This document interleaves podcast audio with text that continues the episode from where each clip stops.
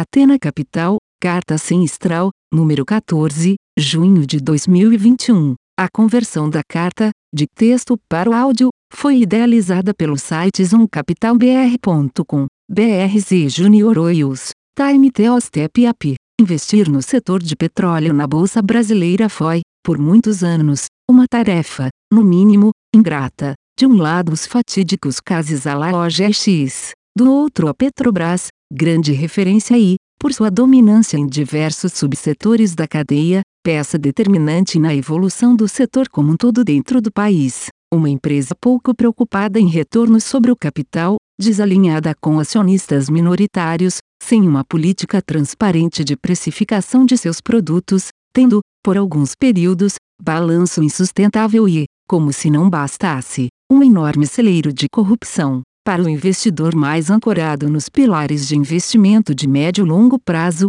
alocar capital em empresas de petróleo no Brasil historicamente sempre foi muito difícil. Apostas curto-prazistas de eventos, bottom fishing e aproveitando exageros na precificação e outras estratégias similares podem até ter gerado bons resultados. No entanto, para investimentos estruturais, acreditamos que os pré-requisitos qualitativos simplesmente não se faziam presentes. Olhando o atual estágio da Petrobras, constatamos que o quadro é bem diferente do exposto acima, pelo menos em alguns méritos. Nosso objetivo nesta carta não será discutir a tese de investimento da Petrobras, mas sim as implicações que o plano atual da empresa traz para o setor, em especial para as demais empresas listadas. O referido plano é potencialmente transformador para toda a cadeia petrolífera, trazendo, em nossa visão, oportunidades inéditas para empresas e investidores. Temos observado o surgimento de empresas bem geridas e capacitadas para aproveitar essas oportunidades e transformações, mas sendo precificadas apenas de acordo com seus portfólios atuais, desconsiderando uma gama enorme de potenciais investimentos transformadores. Cremos que isso decorre, ao menos em parte, do trauma ao GX, sendo recorrentes as comparações e menções a essa empresa, ainda que se tratem de casos completamente distintos. Nosso objetivo será explorar as oportunidades de geração de valor desse novo ciclo petrolífero e elucidar as diferenças em relação a casos como os da antiga OGX. Mas, Antes de entrar nesse tema, um breve comentário sobre a evolução do último semestre e perspectivas, a despeito, infelizmente, de uma pandemia mais duradoura do que se previa. Podemos dizer que a evolução das empresas colocada em perspectiva em nossa carta Plot Twist segue seu rumo. As novas unidades de negócio receitamento, o rápido ajuste às novas tendências de consumo e a capacidade de tirar proveito das diversas oportunidades originadas pela crise para acelerar a alocação de capital têm, somadas, se provado uma combinação impressionante. Mas salutar ainda é o fato de que, mesmo com investimentos maciços e as enormes restrições da pandemia, as empresas se encontram hoje, na média, no mais baixo nível de alavancagem financeira em 10 anos. Essa condição as deixa preparadas tanto para continuar aproveitando oportunidades de investimento, como para navegar com maior tranquilidade por eventuais mares revoltos. Após os primeiros meses de pandemia, compartilhamos algumas simulações de potencial perda de valor das empresas em carteira considerando cenários em que os resultados principalmente de 2020, mas também de 2021, fossem extremamente afetados pelas condições ainda pouco claras. O intuito do exercício foi mostrar que, desde que o economics das empresas não fosse estruturalmente alterado, os resultados de curto prazo tinham efeitos razoavelmente limitados no valor de empresas com margens elevadas e baixa alavancagem financeira, média da carteira. Além disso, ainda que achássemos o exercício bastante válido em um cenário de tamanha incerteza, pontuamos algo que nos parecia bastante possível, que as boas empresas aproveitariam as oportunidades normalmente originadas em crises agudas, fazendo com que, ao olharmos para trás em alguns anos, chegaríamos à constatação de que elas adicionaram valor ao negócio durante a crise, e não o oposto, apesar dos resultados de curto prazo bem afetados. Após mais de um ano de pandemia, podemos dizer que essa opção saiu de possível para muito provável. Posta essa visão construtiva com o lado microeconômico, e deixando o momentum de lado, estamos cientes dos desafios econômicos e institucionais que o Brasil atravessa, principalmente à medida que nos aproximamos de um período eleitoral. Como equilibrar uma carteira que nos permita aproveitar as principais distorções de investimentos que vemos, ao mesmo tempo em que se buscam temas complementares,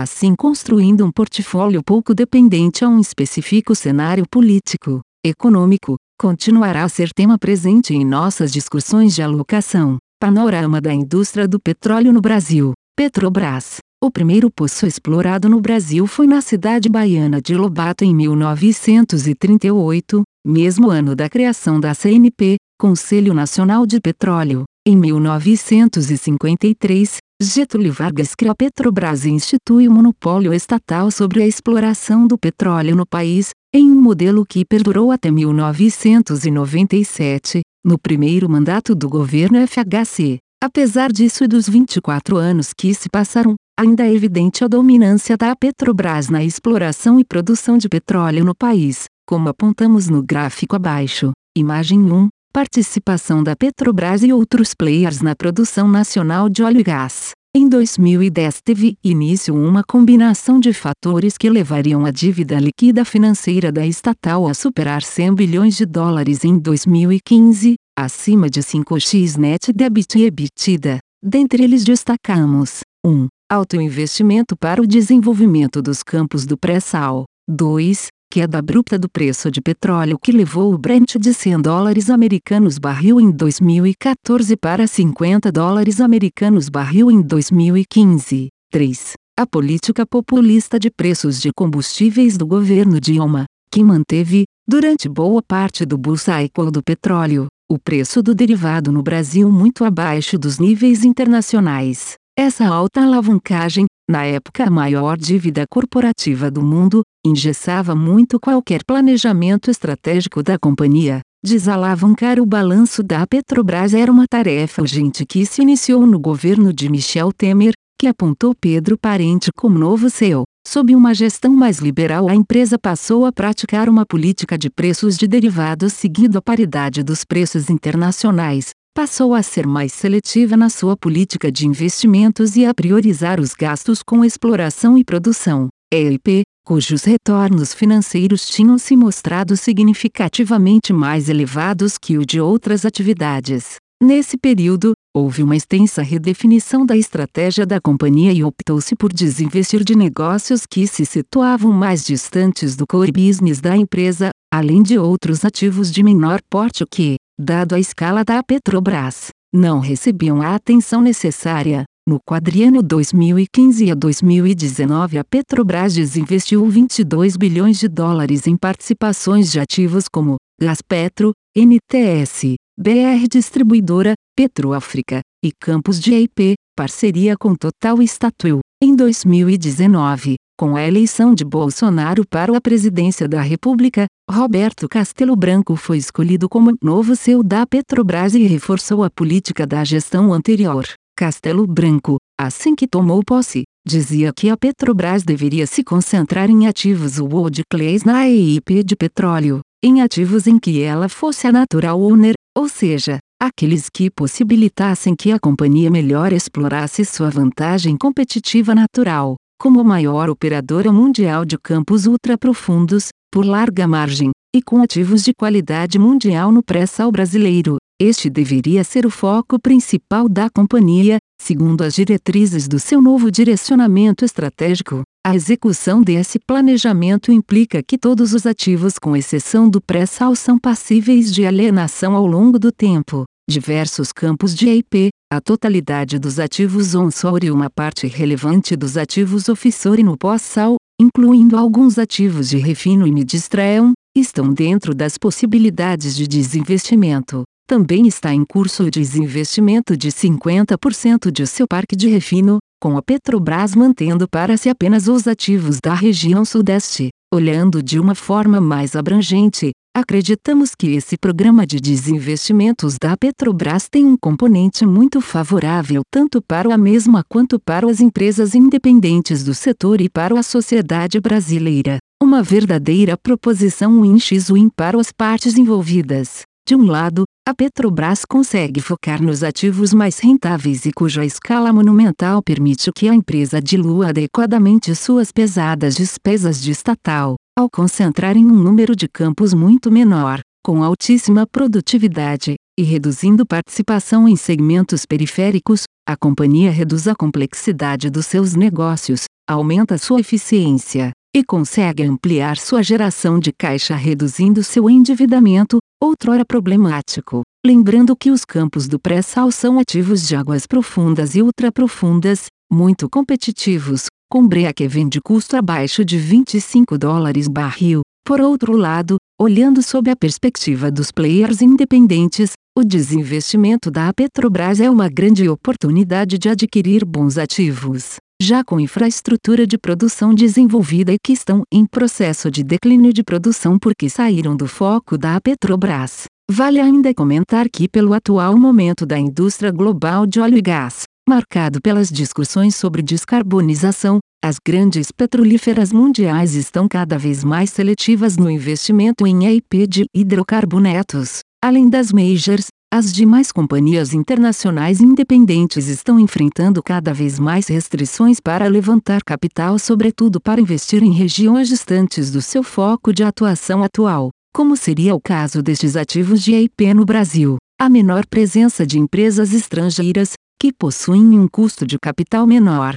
beneficia as empresas independentes brasileiras que devem competir predominantemente entre si por ativos que têm potencial de multiplicar por algumas vezes suas operações. A oportunidade de adquirir relevantes ativos maduros e em operação há alguns anos, com risco de execução bastante controlado, faz do cenário atual um momento único para os players do setor desde que o monopólio da Petrobras foi quebrado há 24 anos atrás. Players independentes Dentro do contexto da política de desinvestimentos da Petrobras, diversas empresas independentes ganharam relevância no mercado de EIP através de aquisições, como demonstrado nas tabelas abaixo. No Fissori, vale destacar o aumento de participação de algumas empresas internacionais no Brasil, Perenco, Trident e Caraon, cuja soma do valor pago na aquisição dos ativos foi na ordem de 2 bilhões de dólares. No Onsori, o destaque foi para duas empresas nacionais,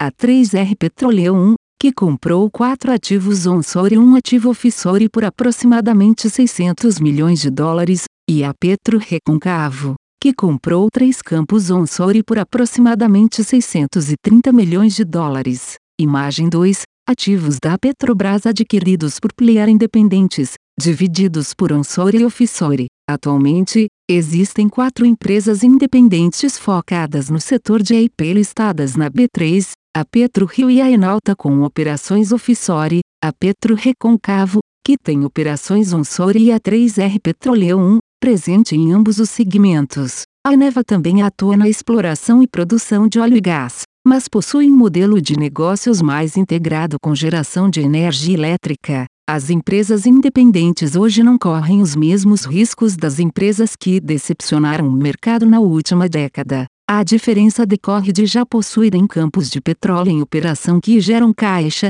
sendo seu foco elevar a produtividade destes campos através de técnicas de recuperação de produção. Elas produzem em ativos maduros, cujas reservas são conhecidas e possuem pouco risco exploratório. Para melhor compreender onde há risco exploratório, é necessário conhecer a metodologia para se medir reservas. A metodologia estima um volume de óleo recuperável para um dado campo e que seja economicamente viável, ponderando tal volume pela probabilidade de sucesso na extração do óleo. De forma simplificada, denomina-se um P o volume de reservas que serão recuperadas com 90% de probabilidade usando determinadas premissas de preço de óleo e custo de extração. As reservas 2P são aquelas com 50% de probabilidade de sucesso e a 3P com 10% de probabilidade. Para efeito de modelagem, utilizamos em nossas projeções as reservas 2P, mas quando as reservas 1P são muito próximas das reservas 2P,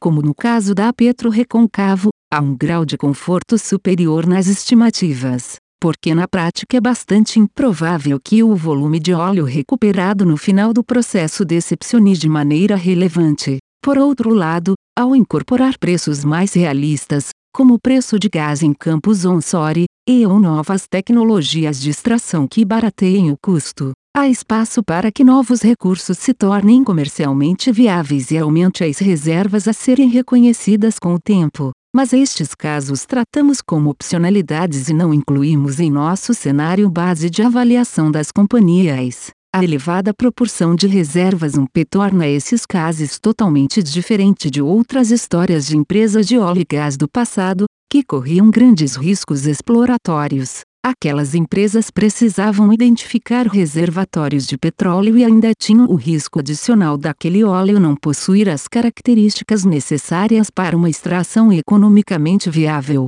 Ainda que descobrisse reservas economicamente viáveis, Posteriormente ainda teriam de passar por uma fase de investimento, sem contrapartida de geração de caixa, para viabilizar a produção das reservas identificadas. Imagem 4: Etapas de um campo de exploração de OIG, indicando sua contribuição para o fluxo de caixa em cada momento. No contexto do Bull Cycle da Commodity dos anos 2008 a 2012, algumas empresas com foco em exploração de óleo vieram ao mercado, OGX, HRT e Queiroz Galvão Óleo e Gás. Todas fracassaram nas suas estratégias iniciais no segmento de exploração de óleo e gás. Aportaram muitos recursos na descoberta de petróleo, mas que não se mostraram economicamente viáveis. Ainda assim, algumas delas ajustaram sua estratégia ao longo do tempo e hoje são bem-sucedidas no segmento de produção em campos maduros, como é o caso da PetroRio, que se originou a partir da HRT.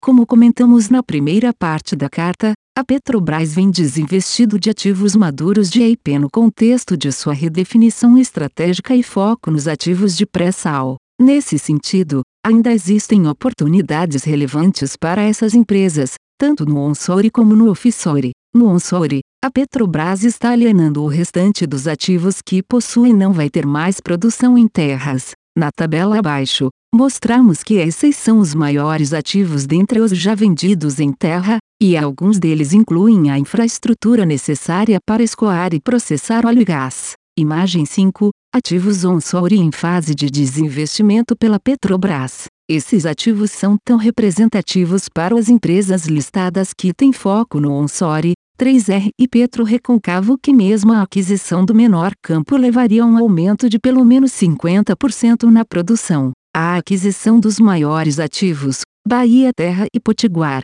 não apenas faria a produção mais que dobrar, mas também trariam a capacidade de escoamento e processamento de óleo e gás. Ressaltamos que esse aumento na produção considera apenas o volume atual de tais campos, o que certamente não é a melhor métrica para atribuir valor a eles, dado que a Petrobras os deixou sem investimento por um longo tempo. A expectativa é que, com novos investimentos, sua produção cresça de maneira relevante ao mudarem de operador, como ocorreu nos campos já adquiridos que comentaremos mais adiante. O maior ativo em termos de produção, o Polo Urucu, está hoje sendo negociado entre Petrobras e a Eneva, que apresentou a maior oferta. Desconsiderando Urucu, se o valor desses ativos seguir a média dos últimos investimentos pelo múltiplo, valor produção, seriam necessário mais de 3 bilhões de dólares para adquiri-los. Os demais ativos, Exurucu, estão em fase final de desinvestimento, onde os participantes fazem a oferta vinculante, e o player com melhor oferta para a Petrobras, passa para a fase de negociação contratual. É iminente a oportunidade em ativos de terra com definição final prevista para agosto, setembro e os maiores ativos do segmento estão sendo colocados à venda ao mesmo tempo em um cenário onde empresas internacionais mostram muito pouco interesse por esses ativos no Brasil. No Fissori, a Petrobras está desinvestido aos poucos dos ativos maduros, principalmente os ativos focados no pós-sal. Os dois principais desinvestimentos em andamento hoje são o campus de Albacora e Albacora Leste, além da participação no complexo de Marlim. Apenas um desses ativos mais que dobraria a produção de qualquer player privado que venha ao adquirir. Atualmente tanto a PetroRio quanto a 3R Petroleum estão disputando o ativo de Albacora Albacora Leste através de consórcios e, além disso, 3R também segue negociando a compra do campo de Papa-Terra com a Petrobras. Os ativos mais interessantes para os independentes são aqueles que dão a oportunidade para o novo operador de maximizar a revitalização dos campos. Em Marlim, como a Petrobras vai se manter como operador após a venda de 50%, o ativo fica menos atraente. No primeiro trimestre de 2021, a Petrobras produziu 521 kboip de óleo e gás em campos de pós-sal, ou 24% da sua produção no Brasil. Como foco da Petrobras são os ativos de pré-sal, a tendência é que, ao longo do tempo, a estatal deve colocar cada vez mais ativos maduros no seu programa de desinvestimento. Imagem 6. Ativos offshore com produção maior que 5 kboip em fase de desinvestimento pela Petrobras. Dentro desse contexto, identificamos duas empresas muito bem posicionadas para aproveitar essas oportunidades, a Petro Reconcavo no onshore e a Petro Rio no offshore. A seguir, descreveremos um pouco mais sobre elas. Petro Reconcavo a Petro Reconcavo foi constituída em 1997 para aproveitar as oportunidades que poderiam surgir com o fim do monopólio da Petrobras. Nos anos 2000 começaram a operar o Polo Remanso, conjunto de campos na bacia do Reconcavo na Bahia, por meio de um contrato de produção com cláusula de risco, CPCR, com a Petrobras. Esse modelo consistia em operar o campus para a Petrobras e em troca receber uma taxa pelo serviço em cima de uma curva de produção previamente negociada. Para incentivar a maximização do fator de recuperação, a produção adicional a esta curva ficava 85% com a Petro Reconcavo e 15% com a Petrobras. Um dos pilares do caso da Petro Reconcavo é o track record dessa operação na qual, como demonstrado no gráfico abaixo, a empresa conseguiu uma ótima performance na produção desses campos assumidos há 20 anos. Imagem 7. Produção do polo remanso, comparada à curva negociada. O processo de recuperação de produção e posterior suavização na taxa de declínio do campo ocorreu em três fases. 1. Reativação de poços e ganhos longing e fruites da melhor gestão do ativo. 2. Implementação de projetos de intervenção e revitalização de poços, como por exemplo, injeção de água e controle da pressão dos reservatórios. 3. Novas perfurações nos reservatórios, além de continuar com a estimulação dos poços existentes. A execução dessa recuperação alterou de forma significativa a quantidade de reservas economicamente viáveis no campo, conforme demonstrado na imagem abaixo. Imagem 8 Mudança nas reservas economicamente viáveis após investimentos e eficiência. Mais recentemente, dentro do processo de desinvestimento da Petrobras iniciado na gestão Pedro Parente continuado por Castelo Branco, a Petro Reconcavo já concluiu a aquisição de três ativos. O Polo Riacho da Forquilha por 384 milhões de dólares em 2019, o Polo Remanso por 30 milhões de dólares em 2020, que a companhia já operava, e em 2021 o Polo Miranga por 220 milhões de dólares. Desses a companhia já assumiu a operação do Polo Riacho da Forquilha, RN, e ainda aguarda aprovações da ANP e do CAD para os outros dois ativos. Desde que assumiu a operação do Polo Riacho da Forquilha em dezembro de 2019, já reativou mais de 50 poços e aumentou a produção em 50% em relação a maio 2021,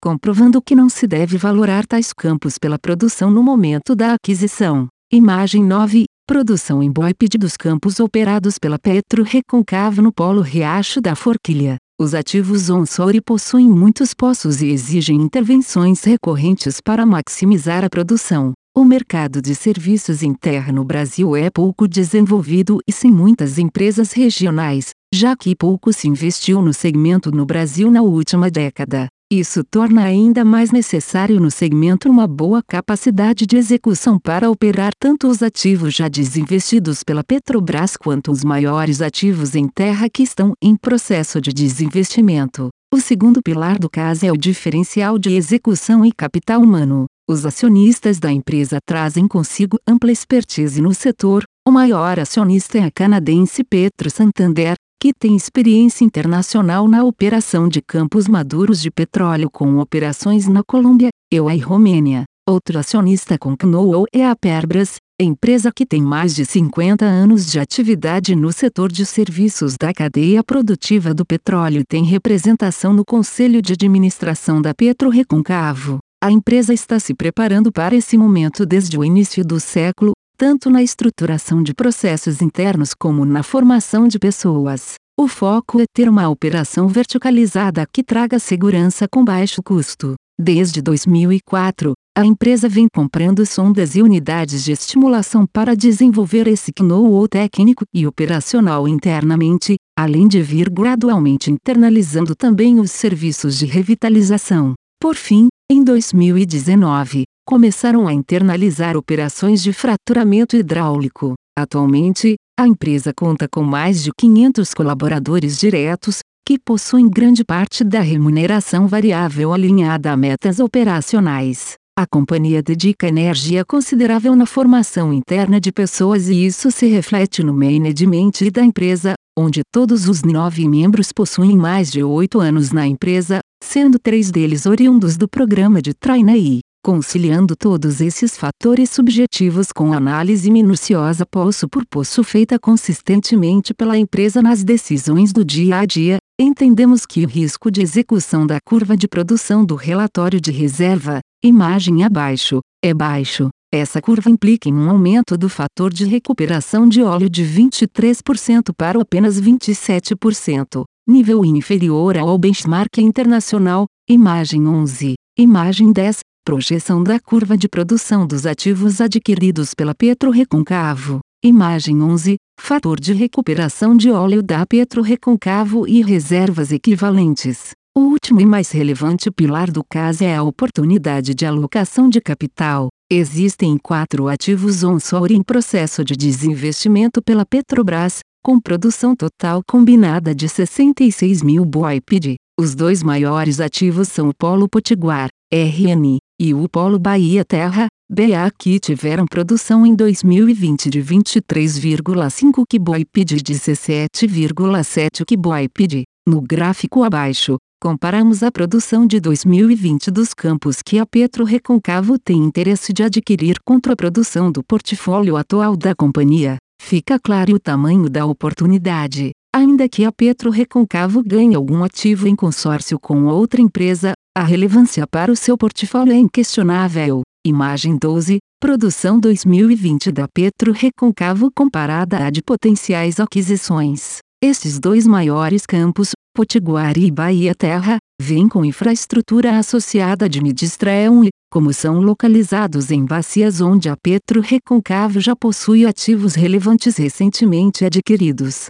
acreditamos existirem sinergias que possam se traduzir em vantagem competitiva. Em nossa análise todas as três aquisições feitas pela Petro Reconcavo, tiveram TIR real acima de 25%. Premissas Atena, considerando Brent de 55 dólares americanos BOE, quantificando a oportunidade de forma mais clara. A cada um real bilhão alocado na aquisição de um ativo com TIR de 25%, vemos uma geração de valor de aproximadamente 800 reais milhões, que equivale a 22% do valor de mercado ao preço do IPO. Ao mapear a competição, enxergamos poucas empresas capitalizadas e já atuantes no Brasil. A 3R Petroleum, companhia que mais levou ativos nos últimos dois anos e tem acesso ao mercado de capitais, é um competidor relevante. Recentemente, a empresa constituiu a 3R Offshore para participar dos processos de desinvestimento offshore,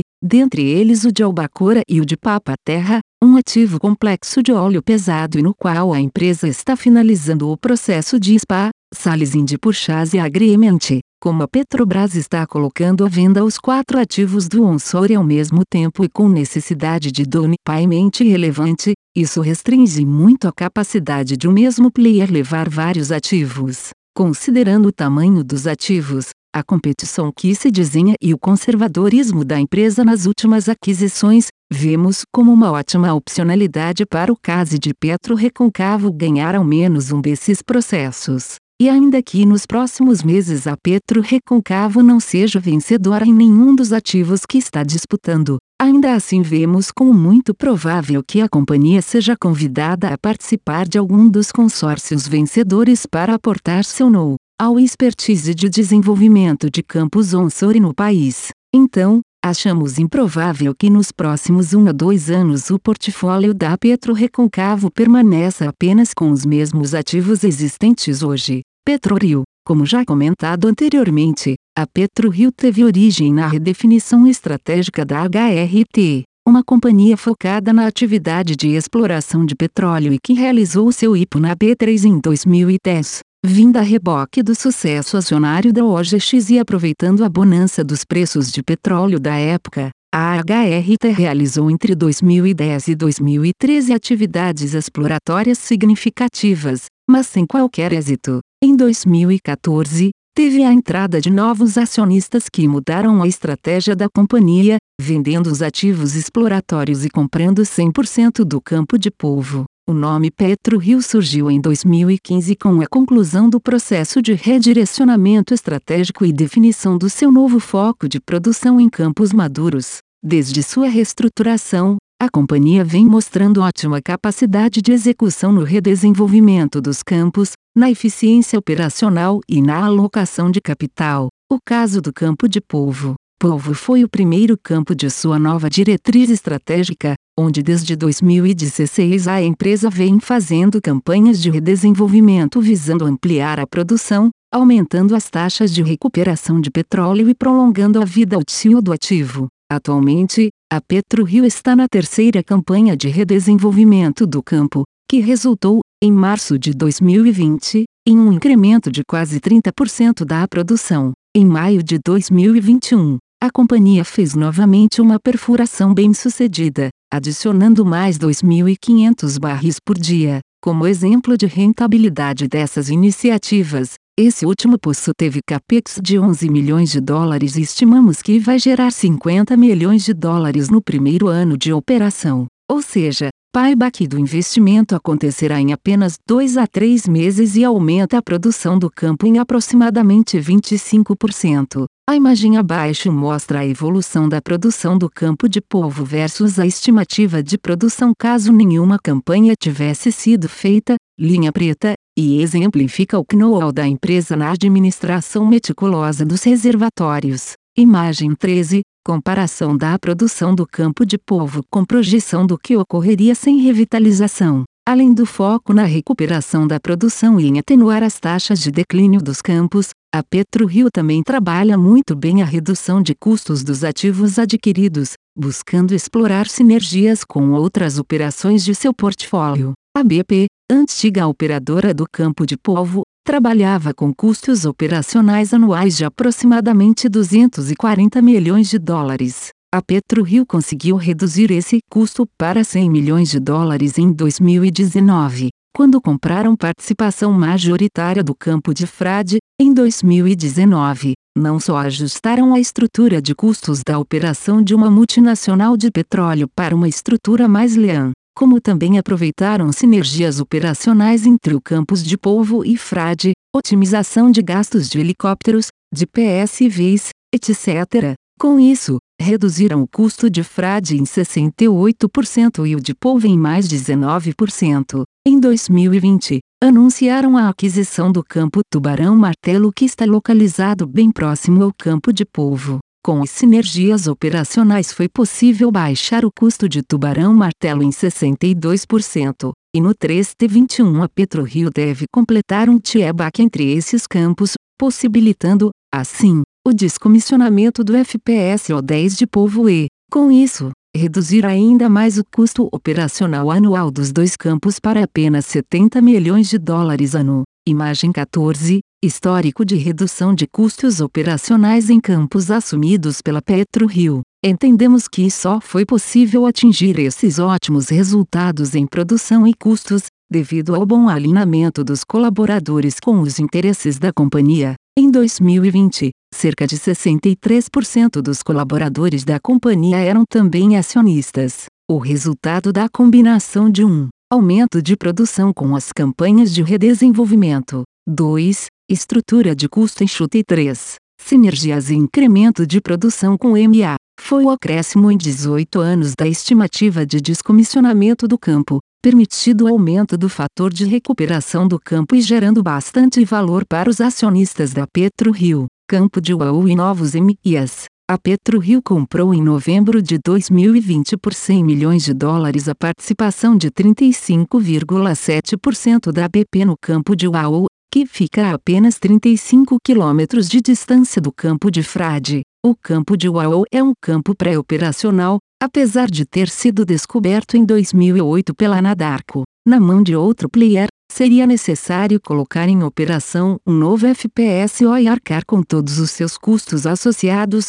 o que dificultaria muito a economicidade do campo. Mas, dada a proximidade de UAU com Frade, e ao fato de a FPSO de Frade ter ociosidade, tem utilizado apenas 20% de sua capacidade, esse projeto gera muito valor na mão da PetroRio. O projeto consiste em construir um tieback entre os dois campos para conseguir produzir em UAU aproveitando a infraestrutura já existente em Frade e permitindo, portanto, que a PetroRio dobre sua produção atual, considerando 100% de UAU, adicionando apenas custos marginais à sua operação. Isso fica claro quando olhamos a evolução do lifting cost da empresa, gráfico abaixo, que vem caindo ao longo do tempo, dada a bem-sucedida estratégia de redução de custos e redesenvolvimento, explicada na última sessão. Estimamos que com a implantação do tieback de polvo, Tubarão Martelo Lifting Cost chega em 10 dólares americanos BOE em 2022, e após a conexão do Tieback de Frade o Lifting Cost se aproxime dos 5 dólares americanos BOE, em março deste ano, a PetroRio comprou a participação da Total em UAU, passando a deter 64,3% do campo. Acreditamos que a companhia está muito bem posicionada para realizar novos movimentos estratégicos de MIA ao longo dos próximos anos. Atualmente, a PetroRio está competindo pela compra dos campos Albacora Albacora Leste, que estão em processo de desinvestimento pela Petrobras e produziram cerca de 61 mil BOIPD em 2020. Se tiver sucesso na aquisição, ela vai conseguir mais que dobrar a produção atual. Analisando o histórico de MA, a PetroRio sempre fez aquisições bilaterais com players privados nas aquisições dos campos, Polvo, Frade, Tubarão Martelo, Vaú, com exceção de uma participação minoritária de 30% de Frade comprada da Petrobras. Dentro desse contexto, fizemos um estudo do mercado endereçável de MIA para PetroRio e a conclusão é que o mercado potencial é muito mais abrangente do que o conjunto dos ativos em desinvestimento pela Petrobras. Como mostramos no começo da carta, o foco da Petrobras está no pré-sal, mas essa estratégia não se restringe apenas à estatal brasileira. Todas as majors estão focando os investimentos em ativos world class, como o pré-sal brasileiro, e desinvestido de campos maduros, principalmente aqueles que emitem mais carbono. Para elas, alguns desinvestimentos são quase que mandatórios para o atingimento de suas metas de emissão de carbono. Um exemplo recente dessa pressão nas majors foi a decisão inédita do tribunal holandês que julgou a Royal Dutch Shell como responsável por mudanças climáticas e impôs duras metas de redução de emissões de carbono em ao menos 45% até 2030. A decisão foi ainda mais agressiva que as metas internas da Shell,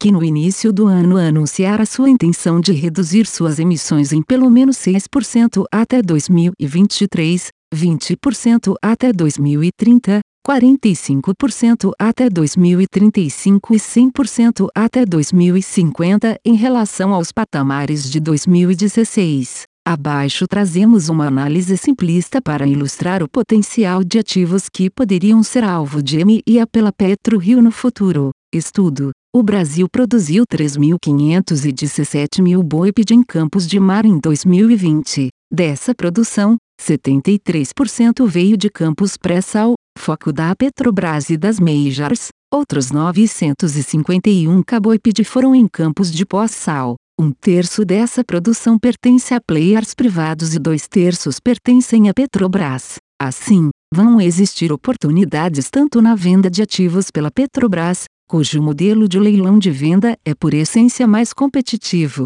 quanto por players privados, principalmente as majors. Importante destacar que 78% da produção do pós-sal em 2020, equivalente a 20x o volume atual de produção da PetroRio, veio da Bacia de Campos, onde a PetroRio está muito bem posicionada para novas transações. Imagem 17, distribuição da produção brasileira de OIG. Ressaltamos que de certa forma essa tabela subdimensiona a oportunidade real, porque tem vários campos cuja produção foi nula ou muito aquém do normalizado em 2020 que fazem bastante sentido para o PetroRio. Um exemplo é o campo de Peregrino, que em abril de 2020 teve sua produção paralisada e, por isso, o campo produziu apenas 15,7 mil BOIPD na média em 2020, que foi o valor contabilizado no estudo, contra uma produção de 61,8 mil BOIPD em 2019. Produção normalizada. Vale destacar que esse mesmo campo é um exemplo de oportunidade de alocação de capital para o PetroRio. O campo fica próximo dos campos de Polvo e Tubarão Martelo e é operado hoje pela Equinor, uma grande petrolífera da Noruega que cada vez mais tem intenção de concentrar seus investimentos no pré-sal brasileiro. Transição energética e ESG. É inegável que a relevância do setor de óleo e gás diminuirá ao longo do tempo. O mundo passa por uma tendência à descarbonização e a transição energética é uma realidade que vai se intensificar ao longo das próximas décadas. É desejável que as companhias abracem novas tecnologias e desbravem novas fontes energéticas que no futuro mitigarão de forma importante nossa atual necessidade dos combustíveis fósseis. Tendo isso em mente, não acreditamos em uma ruptura na demanda por petróleo olhando um horizonte mais curto de até 10 anos. O mundo não pode prescindir do petróleo até porque ele, principalmente o gás, terá um papel importante na transição para outras formas de energias renováveis. Aqui cabe um comentário pertinente sobre como a Atena aborda a questão do ESG em nossos investimentos. Um dos pilares da política de gestão de riscos da Atena, desde sua fundação, consiste em uma matriz de fatores de risco, que visa acompanhar riscos que extrapolam setores e impedir uma concentração excessiva em um único fator. Dentre os riscos acompanhados e que geram limites de exposição global do portfólio estão câmbio, juros e ESG. Dessa forma não há impedimento a investimentos em um setor, mas há uma limitação global de risco ESG no portfólio. A análise ESG também não é feita apenas em termos absolutos, mas relativos a empresas do mesmo setor, sempre levando em conta o aspecto de materialidade na análise de cada caso individual. No segmento de óleo e gás, sem dúvida alguma o aspecto ambiental tem uma importância destacada em seu impacto para a sociedade.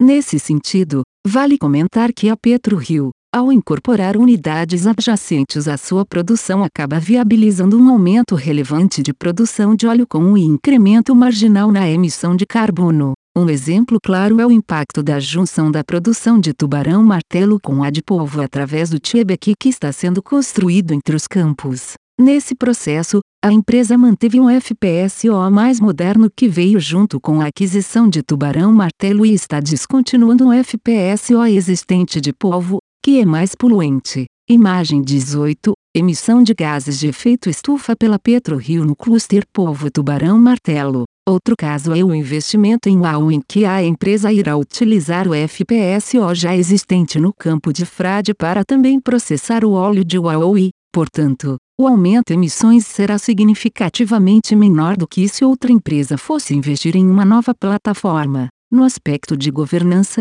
a PetroRio tinha um histórico questionável de alinhamento, mas desde 2020 a companhia passou por uma profunda alteração no seu CA, Conselho de Administração, que hoje possui o seu e mais quatro membros independentes de sete membros totais, e com boa reputação técnica e respeito aos minoritários. Além disso, o antigo controlador teve sua participação diluída no último aumento de capital e veio reduzindo posição na companhia, possuindo hoje aproximadamente 20% de participação, diluição considerável em relação aos 59% de dezembro de 2018. Hoje a PetroRio é uma corporation listada no novo mercado. Tais mudanças levaram a não mais considerarmos o risco de governança que, ressaltamos, limita a alocação da PetroRio como elevado. Vale ainda ressaltar que muito se comenta do efeito da queda na demanda no balanço de oferta e demanda do petróleo, mas pouco foco se dá na sustentabilidade da oferta de petróleo em um cenário que há cada vez mais restrições ambientais e financeiras sobre a exploração de novos poços.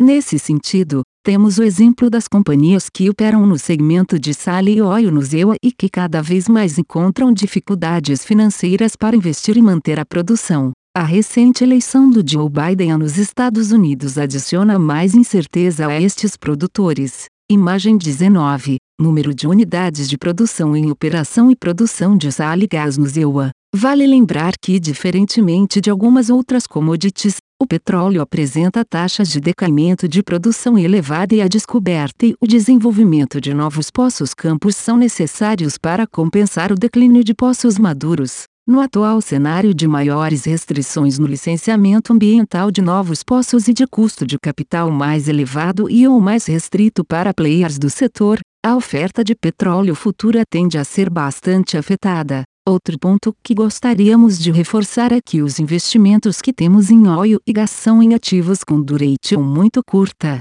A duration do fluxo de caixa das ações da PetroRio é de 6,7 anos e 6,8 anos no caso da Petro Reconcavo. Dito de outra forma, demora 5 a 6 anos para retornar o capital investido nos casos, payback simples. Então, na prática, não temos que depender do retorno do investimento para 25 a 30 anos quando, aí sim, o futuro do petróleo é muito mais incerto. Conclusão.